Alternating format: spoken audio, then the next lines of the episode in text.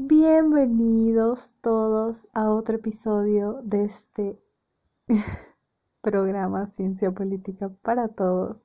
Soy yo, su host, Naomi Solís, y la verdad es que tengo dos episodios grabados sobre conceptos, pero les voy a dejar eh, ayuda a memorias de esos conceptos en el Instagram Ciencia Política para Todos. Y hoy eh, prefiero publicar eh, estas entrevistas súper increíbles que tuve la oportunidad de hacer para compartirlas con ustedes y empezar también este espacio de entrevistas. Espero les guste mucho, que la disfruten y nada, los dejo con la entrevista. Continuando, quiero dar la bienvenida a nuestro primer invitado de esta sección de entrevistas de este podcast Ciencia Política para Todos. Él es Miguel Roca, candidato a diputado por Comunidad Ciudadana. Bienvenido, Miguel. Buenas tardes, Noemí, buenas tardes a todo tu público. Un gusto de estar contigo y con ustedes. Claro, Ahora quiero comentarle, como ya le había dicho previamente, este es un espacio donde muchas personas están aprendiendo muchas cosas sobre ciencia política y también donde van a conocer a muchos actores nuevos, incluyéndolo a usted. La pregunta sería, ¿cómo usted empieza en política boliviana? Eh, bueno, eh, primero me cuesta, francamente, acostumbrarme a, ser político, a que me vean como político, porque eh, no, no he fungido como tal la mayor parte de mi vida y de mi vida profesional, esto es algo muy reciente. Y bueno, uno entra en la, en la política porque definitivamente ahora estoy en la política, he sido candidato y nuevamente soy candidato a diputado uninominal, eso es, eso depende del voto de cada persona, de cada votante en mi circunscripción. Pero al final, en mi caso particular, uno ingresa a la política no porque lo planifique, sino eh, todo comenzó con la angustia, ya todos ustedes conocen la, historia reciente de nuestro país de, a partir del 21 de febrero del 2016. Yo ya veía venir mucho abuso de poder, mucho autoritarismo, mucha corrupción y sobre todo mucho despilfarro, mucho derroche. Yo soy ingeniero civil. En, mi rubro ya, me iba desesperando que íbamos contando 40 mil millones de dólares, 40 mil millones de dólares, después les voy a decir cuánto es eso en obra pública, es un montón, no, no, no. Y veía que mi empresa, eh, yo tenía una empresa constructora hace muchos años, luego una consultora de ingeniería, luego una empresa en que procesábamos y comercializábamos asfalto, pero cuando yo veía a todos mis colegas empresarios de la construcción, oye, todos mal, todos mal, y todos mal por la corrupción, cuando nunca antes había habido tanta obra pública en Bolivia, yo decía, caramba, todos deberíamos estar nadando en plata, todos deberíamos ser prósperos, todos deberíamos habernos diversificado. Entonces eso me tenía angustiado, digamos, que fueran así las cosas. Y a partir del, 21 de febrero, del 21F, en que vi que ya definitivamente el gobierno de Evo Morales eh, estaba llevando a este país por la ruta de Venezuela, en lo económico y en lo político, en el autoritarismo, en en el desconocimiento de la democracia, en la eh, restricción de las libertades ciudadanas. Entonces ahí sí me asusté. Y como, como dice el famoso dicho del chavo, sin querer queriendo, eh, comencé a protestar eh, en los grupos que fui encontrando, gente con la misma angustia y preocupación que yo del 21F, que éramos cientos o miles de grupos en el país. Y ese activismo del 21F luego me llevó a participar en comunidad ciudadana con plataformas ciudadanas. Eh, en octubre del 2018, 55 plataformas ciudadanas activistas del, 21F firmamos una alianza con Carlos Mesa, a partir de la cual se conformó Comunidad Ciudadana. Y bueno, esa es la historia. Y, el otro punto principal, me metí mucho en la construcción del programa de gobierno de Comunidad Ciudadana. Eh, justamente mi preocupación por el lado fiscal, por el lado de cómo recauda el, Estado, el gobierno recursos con los impuestos y cómo los gasta, cómo los distribuye. Esa preocupación de ambos lados, tanto del ingreso del Estado, de cómo nos cobra los impuestos y después cómo los gasta, eh, me llevó a participar muy activamente en la elaboración del, del, programa de gobierno. Fui el coordinador de la Comisión de Programa de Comunidad Ciudadana Obviamente esto fue un esfuerzo de cientos de personas, pero eh, a, la hora de definir candidaturas, eh, nos preguntamos, bueno, ¿y quién va a impulsar desde el Parlamento todas estas reformas que son tan importantes, tan necesarias? Y como que me miraron a mí, y yo tuve que mirarme también al espejo y decir, bueno, toca, toca meterse y toca dar la batalla. No es fácil, te digo, dejar tu, tu trabajo, dejar tu comodidad, primero por el activismo, y después para meterte de lleno en una campaña electoral, nadie te paga por esto. Eh, y, bueno, pero, pero llega un momento en que, en que la convicción, o si quieres la angustia, o si quieres la bronca, o una combinación de esos tres, convicción, angustia y bronca y esperanza, te llevan a entrar a política para lograr un cambio que suena muy lírico, un cambio para el país, para la sociedad, pero en realidad cuando estás en una posición como la mía, de ser padre de familia, de tener hijos probablemente de tu edad, mi hija mayor tiene 27, eh, tengo también una hija chiquita, ¿no? soy papá de cuatro hijos, entonces esa, lucha por un mejor país es mucho más cercana a tus necesidades como persona, a, tus anhelos y a tus preocupaciones como persona. Y eso finalmente te lleva a la política. Usted me comenta que las plataformas eh, cívicas y las agrupaciones de jóvenes fueron posibles la creación de comunidad ciudadana. ¿Usted considera que podría haberse creado este partido o esta idea con otro candidato, tal vez no necesariamente Carlos Mesa?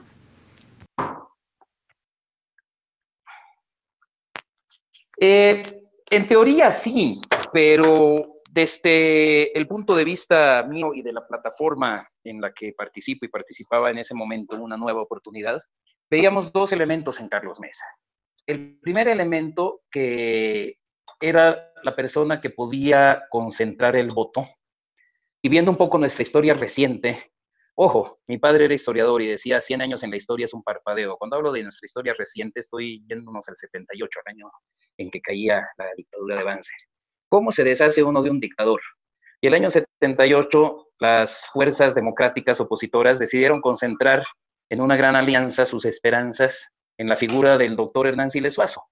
Y no era, eh, digamos, eh, la, alguien del, del, agrado de absolutamente de todos. Curiosamente tenía mucha resistencia en Santa Cruz, al igual que Carlos Mesa en un principio pero eh, era la persona que podía concentrar, el voto. Entonces, esa era una de las cualidades que tenía Carlos Mesa. La segunda, todavía sin hablar de la persona, eh, Carlos Mesa es una persona que no tiene partido, que no maneja una gobernación, que no maneja una alcaldía, mucho menos el gobierno central. Entonces es una persona que puede llegar y, que, y, al no tener partido no entra en esa lógica de la política clásica de la prebenda, de que yo uso los recursos públicos eh, a cambio de tu voto, de que yo te doy pega a cambio de que me apoyes, de que te vayas a mis marchas y a mis concentraciones, te doy contratos con mi alcaldía o con el Estado, ¿no? A cambio de plata, de coimas, y con eso yo hago un partido político y crezco. Esa ha sido la lógica siempre de la política boliviana. Y nosotros teníamos absoluta claridad que eso es lo principal que tiene que cambiar. Entonces, Carlos Mesa, como digo, tenía simplemente el personaje. Todavía no estoy hablando de la persona, sino del personaje. Eh, tenía esas dos características fundamentales, que era una persona que podía concentrar el voto, como lo hizo el doctor Siles, y que fue exitoso, aunque fue lo más difícil eh, vencer a la dictadura del general Banzer en el, año 78, y que era una persona que podía llegar al gobierno, que tenía verdaderas posibilidades de llegar a gobernar sin llegar hipotecado el gobierno por las condiciones que acabo de mencionar. Y aparte de eso, eh, ya el hombre como persona, Carlos Mesa, eh, lo consideramos una persona muy capaz, con mucha experiencia, muy instruido, eh, con una gran calidad humana y con talla de estadista justamente por conocer la historia, por conocer el país, por haber ya tenido la oportunidad de ocupar la presidencia en un periodo difícil eh, para el país, pues era, el, era y es, estoy, estoy convencido, el candidato ideal para conducir la nave del Estado en esta transición. Y cuando hablamos transición es que tenemos que hacer la transición del Estado abusivo, del modelo de extracción, de extractivismo primario, del estado de una justicia cooptada hacia un estado democrático, hacia una economía sostenible, hacia una economía diversificada, ¿no? Entonces, era en octubre del 2018 y sigue siendo en abril del 2020 la mejor persona para llevar el país eh, en esta transición. Exacto, creo que necesitamos gente que se preocupe genuinamente.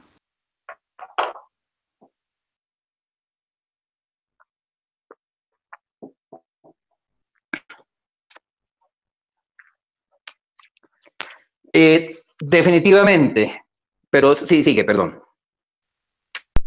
Exacto, como usted comenta, poniendo un poco de margen el gobierno transitorio, el gobierno que entre tiene una misión bien grande, ¿no? Que es reestructurar toda la figura que se ha creado durante 14 años y no va a ser fácil, ¿no? Porque van a haber muchas personas que no van a estar contentas con este cambio y que es realmente necesario para nuestro país.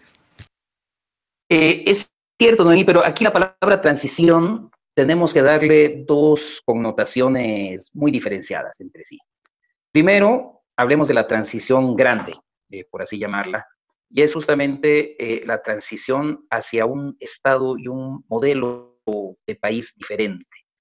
y fíjate, no es poca cosa para la gente, tanto los jóvenes que nos escuchan eh, aquí en el país o fuera del país. Piensa que en Bolivia la primera vez que tuvimos democracia fue el año 82. ¿Y por qué digo la primera vez? Si tú revisas la historia boliviana, puedes decir, no, en el siglo XIX y principios del XX siempre había elecciones, pero votaban solamente hombres y hombres que supieran leer y escribir y hombres que tuvieran renta. El padrón electoral, para darte una idea, eh, previo a la revolución de 52 eran 200.000 personas. En Bolivia había 4 millones de habitantes. Entonces, eh, a partir del 52 se da el voto universal y ya votamos todos los bolivianos. Pero del 52 hacia adelante pasaron 12 años de hegemonía del MNR, del, del, Movimiento Nacionalista Revolucionario, muy parecida a esa hegemonía del MAS, en que concentraba todos los poderes, incluyendo el poder electoral, con grandes fraudes. Eh, y luego vinieron 18 años de dictaduras militares. El 82 estrenamos este voto universal conquistado el año 52, o sea, 30 años después, pero con una democracia más funcional, más real, con un poder electoral independiente. Entonces, eh, cuando pasamos del 82 al 2006, cuando entra Evo Morales, fruto justamente de ese, de ese proceso democrático, y vemos que en esos 14 años comenzamos a involucionar como país en nuestras instituciones. El gobierno del MAS comienza a cooptar los otros poderes del Estado, hablamos del poder judicial, eh, del poder eh, legislativo y del poder electoral. Eh, hay gente quizá que no se escucha, que no tiene claro el concepto de separación de poderes y es bien, simple. El poder ejecutivo, o comencemos más bien por el, el, más, por el génesis del es el voto. El pueblo elige un parlamento y un presidente. El poder legislativo hace las leyes. El ejecutivo las ejecuta. Por eso se llama ejecutivo. O sea, administra el país según las leyes que emanan del legislativo y de la constitución política del Estado, que es la ley de leyes. Y el poder judicial juzga a quienes han incumplido esas leyes. Entonces, es muy importante que cada uno de estos poderes sea diferente. Y desde la Constitución del 2009 tenemos como un poder independiente también al poder electoral. De bueno, ahora se van a elegir las nuevas autoridades, tanto legislativas como del poder ejecutivo. Entonces, eh, en los 14 años del MAS se fue dando una, una concentración, una cooptación de esos eh, cuatro poderes, no solamente dentro, en el poder ejecutivo, no solamente en un solo partido, en una sola persona, en un puñado de sus asesores. Entonces es imposible que cuatro personas piensen por 11 millones de habitantes y lo hagan bien siempre. Hay un dicho, el poder corrompe. Y una modificación del dicho es que el poder absoluto corrompe absolutamente. Eso nos lo muestra la historia. En todo el mundo y en toda la historia eso siempre ha ocurrido. Y eso fue lo que comenzó a ocurrirnos en Bolivia en los 14 años de paz. Pero entonces hablaba ¿no? de la transición que tenemos que hacer de ese estado que nos dejó el MAS, un Estado que además arrastra una tradición no solamente de 70 años desde la Revolución Nacional de 52, sino de los 200 años casi que tenemos República Independiente, de modelo económico, de que el presidente, y de centralismo, de que el presidente llega y controla la chequera, controla la caja, y con el control de la caja, a partir de la prebenda, comienza a repartir a cambio de apoyo. Y a partir de controlar los recursos naturales, ya sea con capital transnacional, con capitalismo, eh, con empresas extranjeras, o ya sea con capitalismo de Estado, eh, que era el modelo último del MAS, siempre los poderosos se llevan los mayores beneficios de, de esa renta. Es el país que teníamos y que el MAS exacerbó para mal. Entonces, la gran transición que tenemos que hacer es de ese país, ese modelo de país que llevamos por lo menos 70 años, eh, a un país donde la gente sea primero, donde los gobernantes no utilicen los bienes públicos ni el poder para beneficio propio, sino para beneficio ciudadano. Por eso en Comunidad Ciudadana decimos primero el ciudadano. Eh, además, un tema muy importante y más importante para, entiendo que eh, quienes nos escuchan son un público más joven, que ya no nos podemos seguir gastando nuestros ecosistemas como lo estábamos haciendo. En mi generación, cuando yo salí de la universidad un poquito, eh, el dilema era ya, nos gastaremos un poco del medio ambiente a cambio del bienestar en el, en el, corto y mediano plazo. Y eso más o menos funcionaba. Pero nos hemos ya gastado el medio ambiente, por así decirlo, y no podemos seguir en eso. Tenemos que generar un modelo de producción, de un patrón de consumo totalmente diferente, porque si no, la Pachamama se nos muere, la matamos, es como matar la gallina de los huevos de oro. Y eso no es una convicción medioambiental nada más. Esto es una, una constatación económica.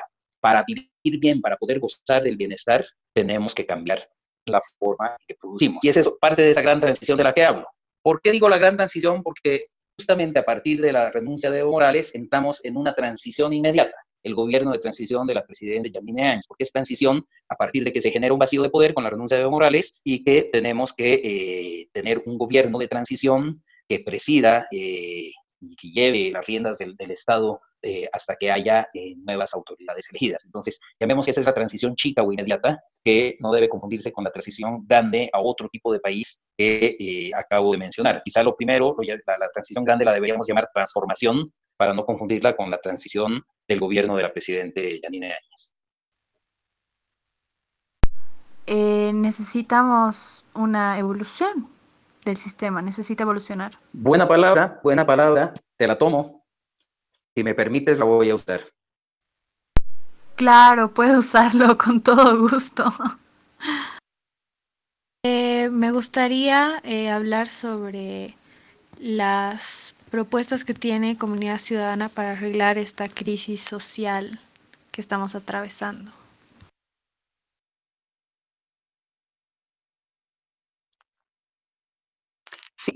eh, definitivamente eh, somos conscientes y yo siempre lo digo. Yo, hago una pregunta, te la hago a ti.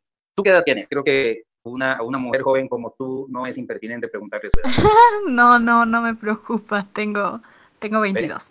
Entonces, fíjate, eh, te preguntaba tu edad solamente para hacer una constatación. Según el, el, el, el patrón electoral, por cada persona, yo tengo 55 años, por cada persona de mi edad que vota, hay tres personas de tu edad que votan. ¿Te parece justo? Dejo a cada quien con su respuesta. ¿no? Y te digo, a mí me parece justo. Por una sencilla razón, que es también numérica y estadística. Estadísticamente, por cada año que a mí me queda de vida, a ti te quedan tres años de vida. Entonces, tú te estás rifando en las elecciones tres veces más futuro que yo. Entonces, por esa sencilla razón y muy contundente, es que tu generación tiene que participar mucho porque es tu futuro más que el mío el que nos estamos jugando. Y fíjate que Carlos Mesa es un hombre mayor, es un hombre maduro, pero es un hombre maduro con ideas nuevas, con ideas renovadoras. Vemos mucha gente joven y no hay nada más triste que ver gente joven con ideas viejas. Y eso es lo que tenemos que fijarnos. Por eso, en Comunidad Ciudadana le ponemos mucho, mucho énfasis a la participación de la juventud y a las ideas de la juventud. Y por otra razón, tenemos el absoluto convencimiento, y es casi nuestra una de nuestras principales eh, razones por estar en política, por estar buscando, dándole al país una opción electoral de gobierno, porque me animo a decir que somos el único frente político con posibilidades de gobierno que realmente está preocupado por el medio ambiente, por no seguir en el patrón económico de extractivismo que implica una depredación total e inmediata del medio ambiente. Déjame decirte, eh, explicarte esto, si me permites, o, o quieres seguir eh, con otra pregunta y luego volver a este tema de, de, de, qué propone Comunidad Ciudadana con relación al medio ambiente y por qué se diferencia de las otras opciones. Perfecto. Eh, mira, toda la vida, cuando digo toda la vida, es este, que tenemos registro de la historia económica de lo que hoy en día es Bolivia, porque estamos hablando desde la colonia, hemos vivido los recursos naturales. Durante toda la colonia fue la plata. Eh, el siglo XIX, de 1825 hasta 1901, 2, vivimos de la plata, exportar plata. Luego comenzamos, eh, en realidad, a fines del siglo XIX, comenzó, comenzamos a exportar más estaño que plata. Justamente por eso el poder político y económico se vino del sur al norte. Antes el regionalismo en Bolivia era entre sureños y norteños, no entre cambas y collas occidentales y orientales. ¿Por qué? Porque las minas de plata estaban en el sur, Potosí hacia Tarija, y luego las minas de estaño estaban más al norte, Oruro y La Paz. Entonces, cuando la economía comenzó a depender más del estaño, el poder político se vino hacia el norte, hacia La Paz, y de ahí vino la Guerra Federal en 1899, el general José Manuel Pando, si recuerdan sus lecciones de, de, historia. Pero bueno, vivimos todo el siglo XX del estaño. Y vivimos del estaño hasta el año 80 más o menos, cuando se cayó el mercado del estaño. Y a partir del 80 comenzamos a vivir, a, buscar vivir del gas y lo logramos. Pero también comenzamos a desarrollar la soya en el oriente. Entonces, eh, ya entrado el siglo XXI, ya llevamos 20 años del siglo XXI, eh, hemos estado viviendo del gas, algo de minerales y un poco de soya. Esa es la historia del país y eso es lo que no cambia. Por eso hablamos de la transformación, de cambiar esto. ¿Qué proponía el MAS? Se nos están acabando las reservas de gas. Ya casi no hay. Nos hemos, o sea, el MAS nos mató esa gallina de los huevos de oro. Que nos están acabando las reservas mineras. Entonces el MAS decía, bueno, como de aquí a unos años ya no vamos a tener ni gas ni minerales, vamos ahora de litio. Y es lo mismo, es, es, es mirar, o sea, el boliviano se acostumbró a mirar abajo al piso, a la Pachamama, a ver qué le sacamos a la Pachamama. Entonces la lógica es, si ya no tenemos gas y si ya no tenemos minerales, ahí está, tenemos litio, qué bien. Pero como saben, como sabían los demás que desarrollar el litio iba a tardar, bueno, metámosle a la soya, sembremos más soya y deforestemos. Y no nos importa quemar la chiquitanía deforestemos y sembremos más soya y exportemos más y vivamos de soya mientras podemos vivir de litio. En la misma lógica, depredadora de medio ambiente.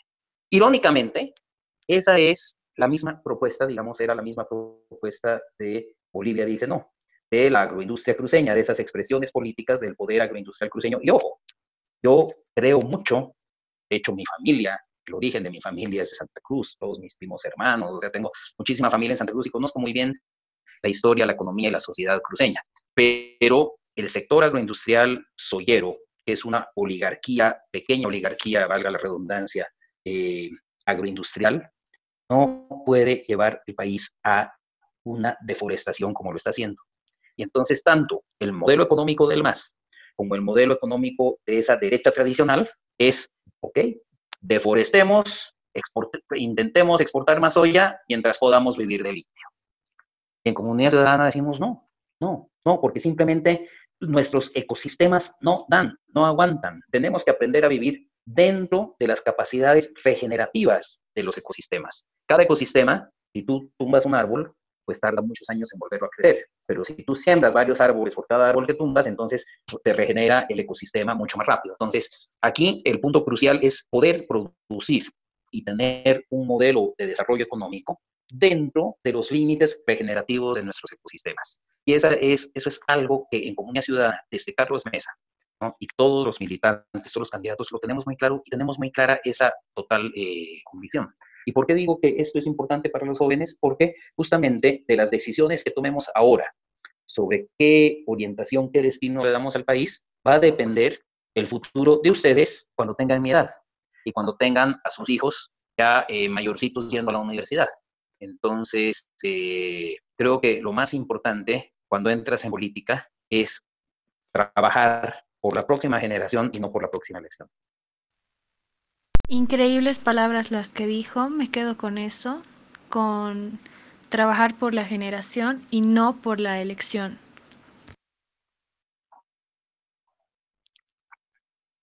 Eh, sí, o sea, y, lo que pasa, lo que pasa, Naomi, es que tiene que ser real. Y vuelvo a, vuelvo a tu primera pregunta. ¿Por qué esas 55 plataformas ciudadanas apostamos por Carlos Mesa? Justamente porque era un, primero, un personaje político que tenía, estaba muy bien posicionado en las encuestas, que tenía una opción real de llegar a ser presidente sin estar hipotecado. Y cuando digo estar hipotecado, ¿a qué me refiero? ¿Quiénes eran los presidenciables del momento?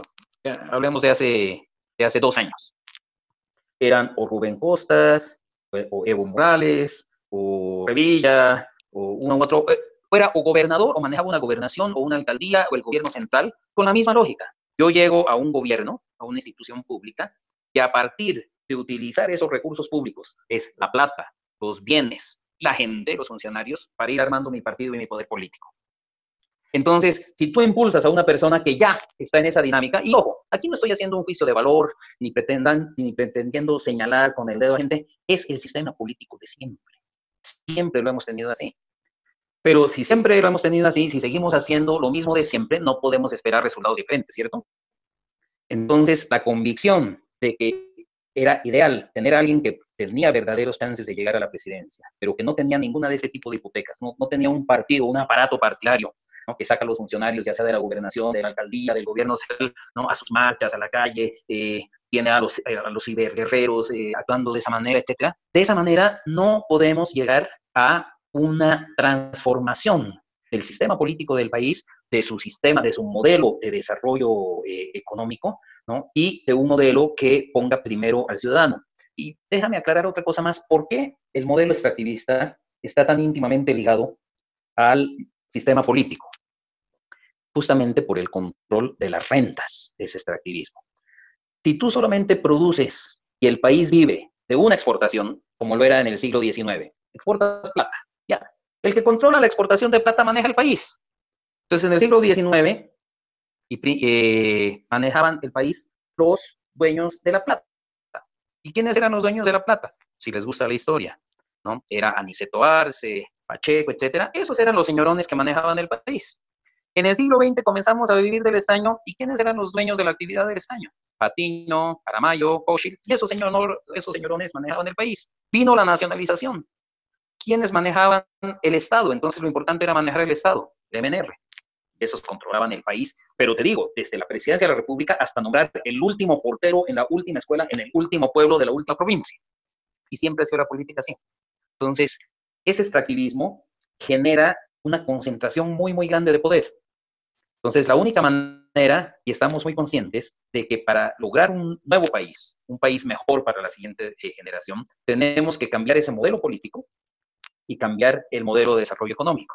Y no es a concentrar poder, todo lo contrario, es a desconcentrar poder, a desconcentrar poder político y desconcentrar poder económico. ¿Cómo desconcentras el poder? Y, va uno, o sea, ¿cuál es primero el huevo o la gallina? Es una, una respuesta diferente. Tienen que ir mano a mano. ¿Por qué? Porque si tú diversificas la economía, donde realmente no haya un sector como lo es hoy, el sector de hidrocarburos, que concentra gran parte de la riqueza y entonces quien controla el Estado controla gran parte del poder. No, si, si, si hace cuenta, logramos un país donde eh, nuevos sectores como el turismo, la gastronomía, las artes, los conciertos, las fiestas del gran poder, el carnaval de Santa Cruz, las manifestaciones culturales tan grandes que hay, lo que hoy en día se llama economía naranja, eh, etcétera, que son miles de pequeños negocios, entonces no estás concentrando poder económico. Y todos esos miles de negocios hacen su contribución de acuerdo a su posibilidad, a un Estado, a un fisco, a una caja, que no sea una caja central, que la chequera no la tenga una sola persona, que la tengan muchas personas, porque, porque está desconcentrado en autonomías, entonces también estás cambiando el modelo político. ¿Me explico? Y eso es a lo que apuntamos.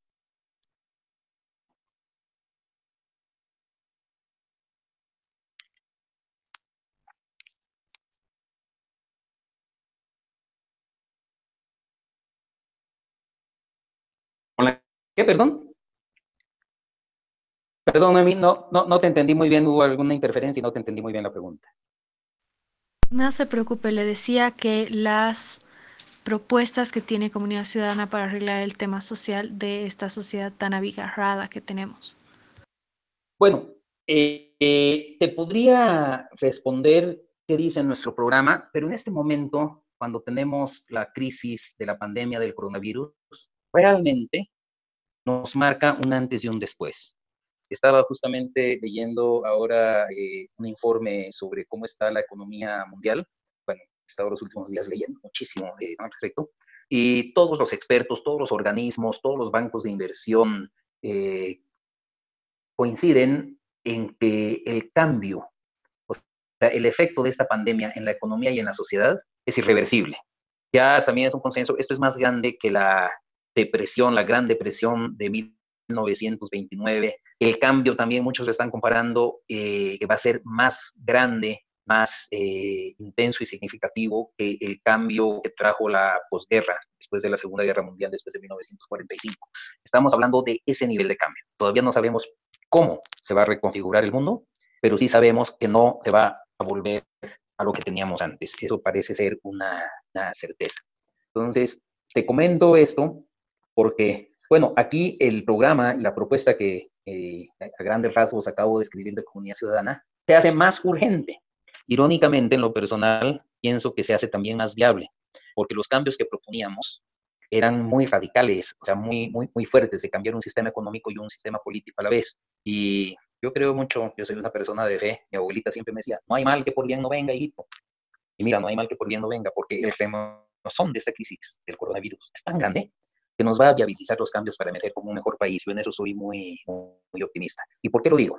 Primero, y seguramente todos ustedes han escuchado, todo el mundo está hablando de que hay que inyectar recursos a la economía, porque el problema del, de, de salud del coronavirus nos está trayendo un enorme problema económico y nos está trayendo un gran problema social, ¿no? que es justamente eh, el centro de tu pregunta. Entonces, la mayoría de los expertos, y la mayoría, todos los expertos, no he escuchado ni una voz disidente, dice que hay que meter recursos a la economía. Entonces, el gobierno, incluso el día de hoy, la presidenta Áñez acaba de anunciar más bonos, ¿no? más facilidades a las empresas para que mantengan eh, los empleos, para que paguen los salarios, eh, más bonos a la gente que no tiene sueldos para que pueda por lo menos recibir 500 bolivianos y comprar comida para su familia por un tiempo, etc. Entonces, la pregunta básica que nos hemos hecho en Comunidad Ciudadana es, si hay que inyectar recursos a la economía, ¿no es más fácil no sacar tantos recursos de la economía? ¿Para qué vas y le cobras impuestos, ¿no? Y casi que estrangulas a la gente sacándole impuestos para llevarte la plata a la Plaza Murillo y desde la Plaza Murillo comenzar a girar cheques. La misma lógica que te comentaba. Entonces, muy consecuentes con esa lógica diferente que tenemos que escribía yo hace unos minutos, estamos planteando, y lo dijo ayer Carlos Mesa, no, es mucho más efectivo en este momento rebajar impuestos rebajar el IVA, rebajar los impuestos indirectos, dejar más plata en los bolsillos de la gente. ¿Para qué vas a comenzar a, cobrar impuestos a las empresas, a la gente, ¿no? para llevártelos a la Plaza Murillo y después repartirlos en bonos? Y además con el guiño, vota por mí, no te olvides, yo te estoy dando papito. No, eso es lo que está mal. Entonces nosotros estamos proponiendo reducir más bien los impuestos y hacer un Estado mucho, mucho más desconcentrado y mucho más efectivo y transparente con lo que hoy nos permite la tecnología digital ustedes son una generación totalmente digital. Y, lo sé, cada vez que tengo problemas con mi celular, con mi compu, tengo que acudir a mis hijas que son más o menos de tu edad. Y, ellas lo resuelven eh, de una manera mucho más rápida e intuitiva eh, de lo que lo puedo hacer yo. Entonces, si estamos yendo hacia un mundo digital, una economía, este tema del distanciamiento social viene para largo, no nos vamos a poder librar de eso tan fácilmente. Entonces, es totalmente coherente con la propuesta general de, eh, comunidad, de comunidad ciudadana, la que teníamos desde la anterior elección del año pasado, pero ahora es más urgente y tenemos que profundizar. El tema de rebajar impuestos ya es una propuesta formal de comunidad ciudadana, tenemos que discutir hasta cuándo, cuáles impuestos. Y aquí la gente que, que no necesariamente ha estudiado eh, economía o entiende economía, los impuestos indirectos los pagamos todos. Cuando tú compras una Coca-Cola, cuando compras un frasco de aceite en el mercado, cuando compras una bolsa de detergente, cualquier elemento de la, de la canasta básica, en el precio estás pagando un buen porcentaje de impuestos. Para que tengas idea, una cerveza. Una cerveza cuesta 15 bolivianos, de esos 15 bolivianos, 6 o 7 casi son impuestos que se van directo a la Plaza Murillo, al gobierno central. Si compras una Coca-Cola por 10 bolivianos, entre 3 y 4 bolivianos son impuestos. Y así. Entonces, los impuestos al final salen de nuestro bolsillo. Solamente las empresas, digamos, con los ejemplos que di, a Coca-Cola, la embotelladora Bascal, es la que retiene los impuestos y, se los tiene que entregar al gobierno. Pero en realidad, en el precio, la embotelladora se lo pasa al distribuidor, el distribuidor al supermercado o a la caserita de la esquina, y el supermercado y la caserita te lo pasan a ti, y esos impuestos salen de tu bolsillo. Eso es algo que no tenemos eh, plena conciencia en la sociedad, pero en comunidad ciudadana sí. Entonces, nuestro, nuestro programa principal para atender el tema social, para poner primero a los ciudadanos, va primero por un gobierno absolutamente transparente, digital y muy desconcentrado y coordinado con los otros niveles de gobierno, gobernaciones y municipios, en términos generales. Segundo, en lo social, tenemos, si algo nos deja de lección esta epidemia, es que los 14 años de más fueron desastrosos, fueron un despilfarro imperdonable. Y lo que tenemos que hacer hacia adelante es subir los niveles de salud. No, te estoy diciendo mínimamente al promedio de Latinoamérica, no estamos hablando del promedio del mundo, al promedio de Latinoamérica. El promedio de Latinoamérica es cuatro camas de hospital por cada mil habitantes. En Bolivia tenemos una. El promedio de Latinoamérica ahorita no lo tengo eh, en la cabeza, pero estamos igualmente así por debajo, en la tercera parte o menos, ¿no? Médicos por cada mil habitantes, de especialistas por cada mil habitantes, de unidades de terapia intensiva. Entonces, lo primero, la salud, tenemos que apuntar en el mediano plazo, lo más pronto posible, eh, llevarlo a la media latinoamericana. En educación, primero tenemos que comenzar por medir la educación. No sabemos en qué estamos. El gobierno además decidió no hacer mediciones por, por no sé, por sus lógicas, ¿no? De que, de que lo único importante en la educación era repartir libros de Evito endiosándolo, pero no tenemos medición de cómo estamos en, en, educación, entonces lo que tenemos que hacer es comenzar por eso, saber cómo estamos en el mundo, y luego tenemos que poder también llevar la educación eh, a, a, distancia y por el Internet. Si tu sistema educativo no toma en cuenta la tecnología, la cibernética, el Internet como algo básico, porque ese es el mundo y la economía en la que ustedes van a tener que operar, ni se diga a nuestros niños de hoy, este, estamos fritos. Entonces, lo principal en educación es reorientar la inversión pública para que en cada escuela, en el último municipio, tengan banda ancha de Internet y además reorientar los, los currículums educativos hacia esta economía que nos plantea este nuevo futuro. Y luego, eh, en, en, el tema económico, eh, ya, ya, ya, ya te lo adelanté, como primera medida para asegurar que no se caiga ni la producción ni el consumo, esto en economía es básica, la producción es la oferta, el consumo es la demanda, y necesitas para que la economía funcione que la oferta y la demanda eh, crezcan y se estimulen permanentemente. Y ahorita están como que atascadas ambas. Entonces, tenemos que desatascarlo. Nuestra mejor manera de desatascarlo es sí, recurrir a mucha inversión pública, que el Estado se preste plata de donde pueda y los estados tienen mucha más posibilidad de prestarse plata tanto externa como internamente, inclusive de generar plata. Eh, entonces, esa es la responsabilidad primordial del Estado y lo que es eh, diferente a lo que quiere hacer este gobierno de transición o proponen ¿no? eh, las otras eh, opciones políticas y creemos firmemente en esto, es, ya lo dije, en vez de hablar tanto de inyectarle plata, no le saquemos tanta plata a la gente, saquémosle menos. Entonces, por ahí van las eh, propuestas económicas y obviamente ha sido una diversificación eh, económica que es fundamental. Esto podemos hablar más adelante. Implica un, iniciar una transformación energética hacia las energías sostenibles. Es un tema que parece más complejo, pero tampoco lo es tanto si lo entiendes, con, eh, si lo entiendes bien, al final no, no, no es tan complicado, pero hacia, hacia allá va claramente nuestra propuesta.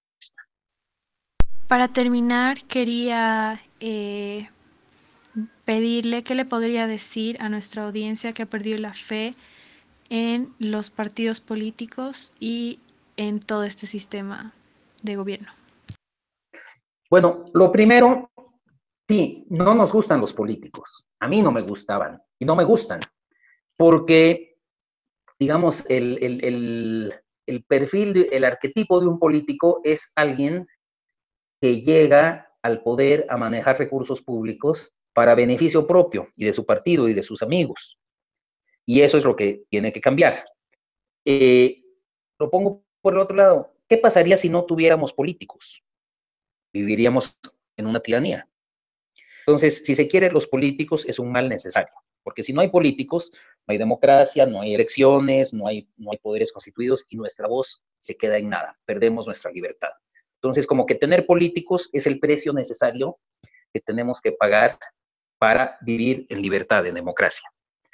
Eh, entendiendo esto básico, que los políticos son el costo, el precio de vivir en libertad, entonces tenemos que aspirar a tener buenos políticos.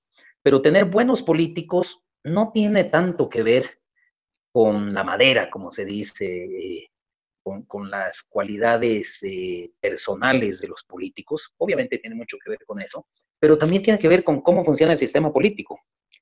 Entonces, un sistema político que siempre ha funcionado como lo describía antes, ¿no?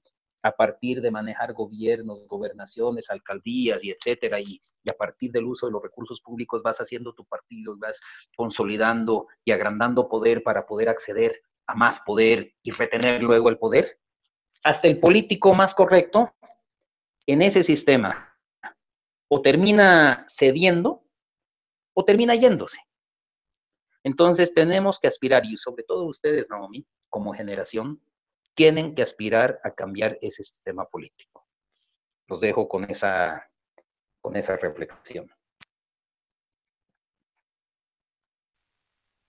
Wow, muchísimas gracias por esa eh, reflexión.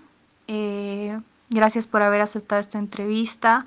Ha estado increíble. Gracias por haberse tomado el tiempo. Mil, mil gracias por estar.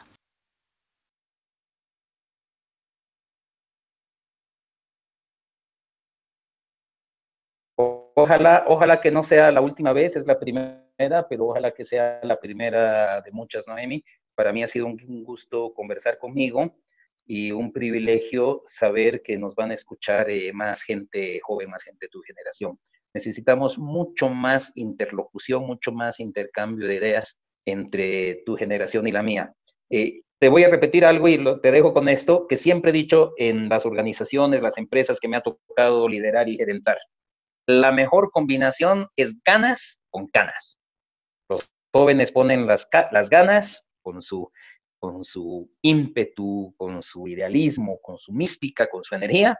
Los mayores ponemos las canas, con la experiencia, con el conocimiento. Ganas con canas. Esa es la combinación que necesitamos.